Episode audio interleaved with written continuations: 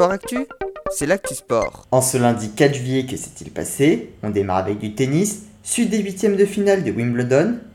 Mal embarqué comme je vous le disais hier, Carlos Alcaraz s'est incliné 3-7 à 1 face à Yannick Sinner. L'Italien se qualifie donc pour les quarts de finale, tout comme Fritz et Kyrgos. Alex de Minor a lui été battu par le Chilien Christian Garin. Chez les dames, Elina Rybakini s'est qualifiée.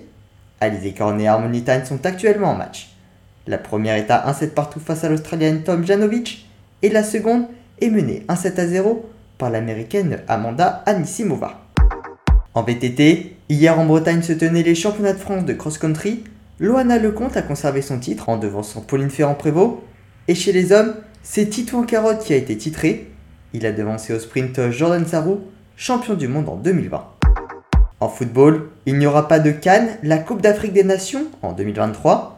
Prévue en juin et juillet de l'année prochaine, elle a été repoussée à janvier 2024 en raison des conditions climatiques. Il y a notamment eu plusieurs inondations récentes, c'est une des conséquences du réchauffement climatique.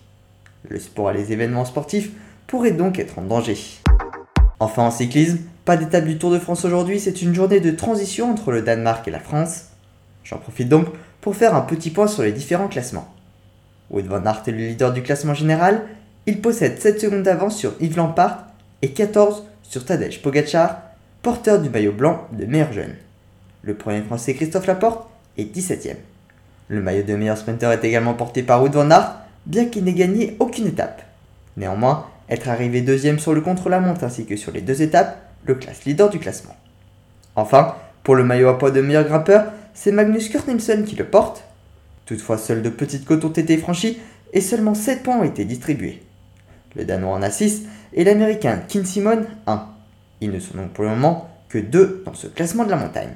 Voilà pour les actualités du jour. À demain dans Sport Actif.